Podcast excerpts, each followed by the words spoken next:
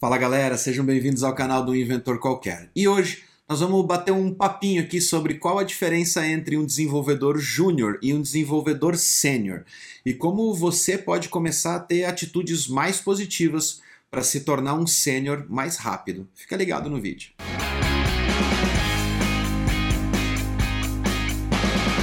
Muito comum ver desenvolvedores iniciantes perguntando sobre Pô, qual é a diferença de júnior e de um pleno e de um sênior e como eu faço para chegar lá. O que, que me diferencia de um desenvolvedor mais experiente? Bom, uma grande parte dos desenvolvedores que se consideram mais experientes não faz esse tipo de pergunta, mas eles deveriam fazer, porque tem alguns itens que eu vou falar nesse vídeo que essas pessoas supostamente mais experientes não praticam. Então eu vou falar para vocês o que a minha experiência de 33 anos na área de desenvolvimento me mostrou o que, que é realmente um profissional que pode se autodenominar como sênior.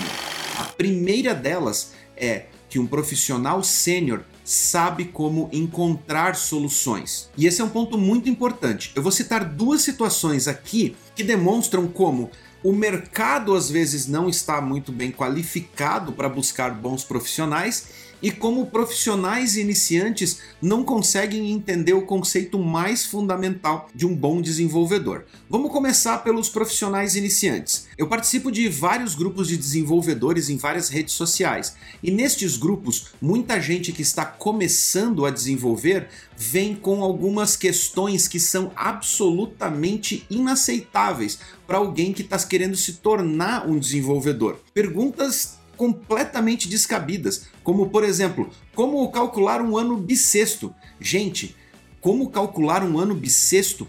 Digite isso no Google. Em menos de 10 segundos você vai encontrar a solução para você implementar isso no seu software. Isso demonstra como essa pessoa que está se candidatando a uma vaga ou querendo ingressar no mercado de desenvolvimento não está preparada. Uma das principais qualidades de um bom desenvolvedor é saber buscar por soluções. O outro ponto que eu gostaria de citar aqui é com relação aos recrutadores.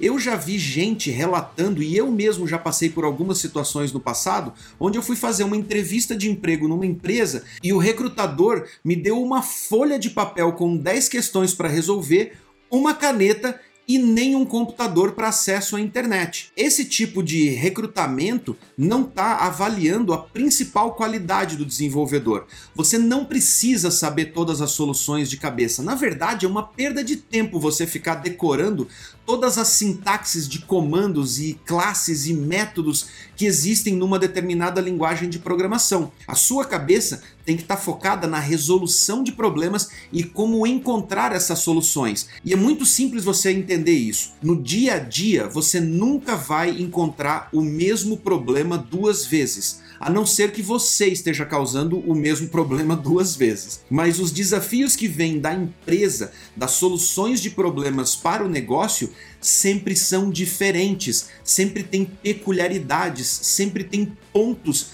muito específicos para serem solucionados. E para isso, você tem que ir na internet, você tem que aprender como pesquisar, você tem que aprender onde você vai buscar essas soluções. E a única maneira de você condicionar o seu cérebro a aprender como buscar essas soluções é buscando elas, é indo no Google, é pesquisando, é usando termos diferentes, é conversando com pessoas do seu meio. Mais uma vez, vou bater na tecla do tenha no seu círculo próximos de relacionamento pessoas que trabalham na mesma área que você, que utilizem as mesmas ferramentas que você, ou que pesquisam ou que trabalham na mesma linha de trabalho que você trabalha. O networking é muito importante, principalmente quando você está tentando buscar soluções, soluções mais avançadas do que as que você está acostumado a desenvolver, ou mesmo soluções que estejam no mesmo patamar, mas trabalhando em segmentos que você ainda não teve a oportunidade de trabalhar. Buscar soluções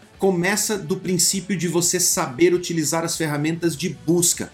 A outra é você estudar e ao longo do tempo você ter visto tantas soluções diferentes desenvolvidas por profissionais diferentes que você começa a saber exatamente aonde você precisa ir para poder encontrar aquilo que vai suprir a necessidade do projeto que você está trabalhando. Além disso, você buscar conhecimento envolve todas as pessoas do seu círculo de contatos. A troca de experiências é extremamente importante para você crescer como profissional. E isso nos leva ao segundo ponto que torna um sênior um sênior, diferente de um júnior é saber compartilhar conhecimento. E isso não está restrito só a sênior, não. Existe um princípio básico a respeito de conhecimento que é quando você ensina, você aprende em dobro. E isso não está só relacionado com o toma lá da cá, mas sim com o fato de você repetir aquilo que você aprendeu para outra pessoa e ouvir o ponto de vista dela com relação a essa sua visão da solução do problema. A sua visão,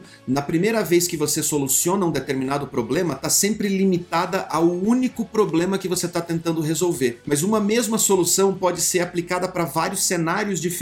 E no momento em que você compartilha esse seu ponto de vista, que você compartilha essa sua experiência, você começa a aprender com a experiência de outra pessoa. Quando uma outra pessoa está tentando solucionar um problema que você nunca enfrentou na vida, você está absorvendo junto com ela a experiência de solucionar aquele problema. E em algum momento você vai encarar um problema similar e que você vai poder lembrar o que você discutiu com aquela pessoa na solução do problema dela e que vai te ajudar a resolver o seu problema agora. Por isso, o compartilhamento de experiências, o compartilhamento de conhecimento engrandece você mesmo quando você ainda é um júnior. Porque se você é um júnior, alguma coisa você já sabe. E se você sabe, quer dizer que alguém que está próximo a você pode não ter este conhecimento ainda. Sempre há alguém mais júnior que você e sempre vai haver alguém mais sênior que você em determinados conhecimentos. Numa linguagem mais vulgar, a gente costuma dizer que a ignorância e a soberba estão aliadas e andam de braços dados. Porque quanto mais você acha que sabe e que você não precisa compartilhar aquelas informações, porque já que você detém o conhecimento, você detém o poder, mais ignorante você se torna com relação a todos os assuntos que você não está afim de aprender, que você não está disposto a absorver das outras pessoas. O mesmo pensamento que você tem na hora de compartilhar as informações com outras pessoas, você acaba aplicando a você mesmo de forma indireta e acidental quando você vai absorver informações. Compartilhar é aprender. Então, um bom sênior, um profissional experiente, sabe que ele nunca sabe o suficiente, mas ele também sabe que outras pessoas sabem menos do que ele. Compartilhar é crescer, não esqueça. Terceira dica de como se tornar um bom sênior: saber o momento de pedir ajuda. Complementando o meu último argumento da dica número 2, aonde as pessoas arrogantes ou soberbas acham que já sabem o suficiente e elas se negam a pedir ajuda para as outras pessoas, isso acontece muito com júniores, com pessoas que estão iniciando na carreira, mas por outras razões, pela razão de não querer mostrar que ele não sabe fazer aquela coisa ou que ele não tem capacidade de encontrar uma solução para aquilo. Lembre-se do primeiro ponto. Você começa aprendendo a buscar pelo Google ou por qualquer outra ferramenta de busca que você estiver utilizando. Vá para a absorção de conhecimento estudando o código dos outros e soluções que outras pessoas já implementaram, especialmente as comunidades open source. Mas se nada disso soluciona o problema, você precisa recorrer às pessoas. E um sênior sabe quanto tempo ele pode gastar fazendo uma pesquisa na internet, tentando recorrer às experiências que ele já teve ou ao códigos que ele conhece que podem solucionar esse problema, e o momento de baixar a bolinha e chamar os amigos para dizer: cara, não consigo encontrar essa solução. Normalmente, nas equipes em que eu trabalho, eu costumo dizer para as pessoas que trabalham comigo que o tempo limite para você tentar encontrar uma solução por conta própria são 30 minutos. Se você gastou 30 minutos tentando encontrar a solução no Google ou tentando encontrar a solução dentro de alguma outra plataforma ou algum outro framework ou bibliotecas que tentam resolver aquele problema, talvez você não esteja pesquisando ou buscando pelo termo correto para encontrar a solução para o seu problema. Neste momento é o momento de levantar a mão e falar: galera, tô com um probleminha aqui, não tô conseguindo resolver. E normalmente nesse momento, quando você explica o problema que você tá tendo, você já tem estalos dizendo para você: caramba, agora que eu tô colocando da boca para fora, eu entendi qual é o problema e eu entendi o que eu tô fazendo de errado. Valeu, obrigado pela ajuda, já vou implementar a solução. Ou alguém vai virar e vai dizer: Cara, nós já tivemos esse problema exatamente nessa mesma parte do código e você soluciona dessa maneira, super simples. Mas lembre-se, saber pesquisar antes de você ficar incomodando a equipe inteira e parando todo mundo para solucionar o seu problema é essencial para que você vá incrementando e melhorando a maneira como você elabora as perguntas que podem solucionar os seus problemas. Mas saiba quando parar e quando pedir ajuda. Esse equilíbrio você só vai encontrar quando você estiver praticando, depois que você já experimentou várias vezes e você já entendeu onde é o seu limite para que você tenha que baixar a guarda e sim pedir ajuda para que as pessoas colaborem com você. E a nossa quarta dica a respeito das diferenças entre sênior e júnior é você fazer mais do que você é pago para fazer. Mas Wesley, agora você vai dizer para mim que eu tenho que ficar trabalhando fora do horário, que eu tenho que ficar me esforçando mais ou me matando para trabalhar porque o meu chefe tá ficando rico às minhas custas. Blá, blá, blá, blá, blá, blá, blá. Deixa tudo isso de lado. Quando você faz mais do que você é pago para fazer, você tá se tornando um profissional mais completo. Toda vez que você tem um desafio no horário de trabalho e encerra 6 horas da tarde e você não consegue resolver aquele problema dentro do horário de trabalho, significa que você ainda não foi capaz de chegar no nível de resolver aquele problema dentro do seu horário de trabalho. Para isso, você pega o seu horário extra e vai atrás de uma solução, fora da pressão do ambiente de trabalho, fora do barulho, do murmurinho ou das interrupções do seu ambiente de trabalho, você consegue pesquisar, absorver e processar aquelas informações com muito mais facilidade. Trazer soluções para dentro da empresa onde você trabalha e agregar valor não só para a empresa, mas agregar valor para a equipe que você trabalha. Lembre da dica anterior de compartilhar informação, faz com que você não só se torne um profissional melhor,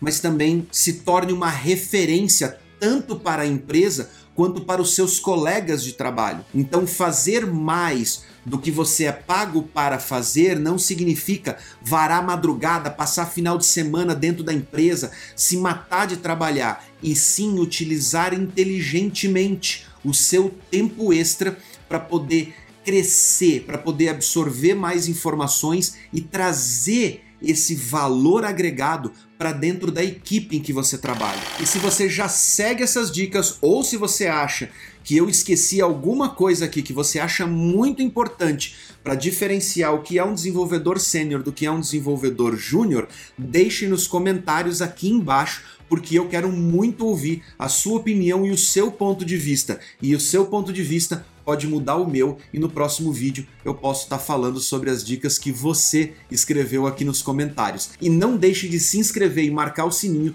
porque tem muito vídeo legal vindo por aí. E não se esqueça que toda segunda-feira tem vídeo novo aqui no canal falando sobre profissão, carreira, arquitetura, cloud computing e muito mais. Belezinha? Eu vou deixar dois vídeos aqui para vocês que é para vocês não fugirem do canal e mais uma vez um grande abraço e nos vemos no próximo vídeo.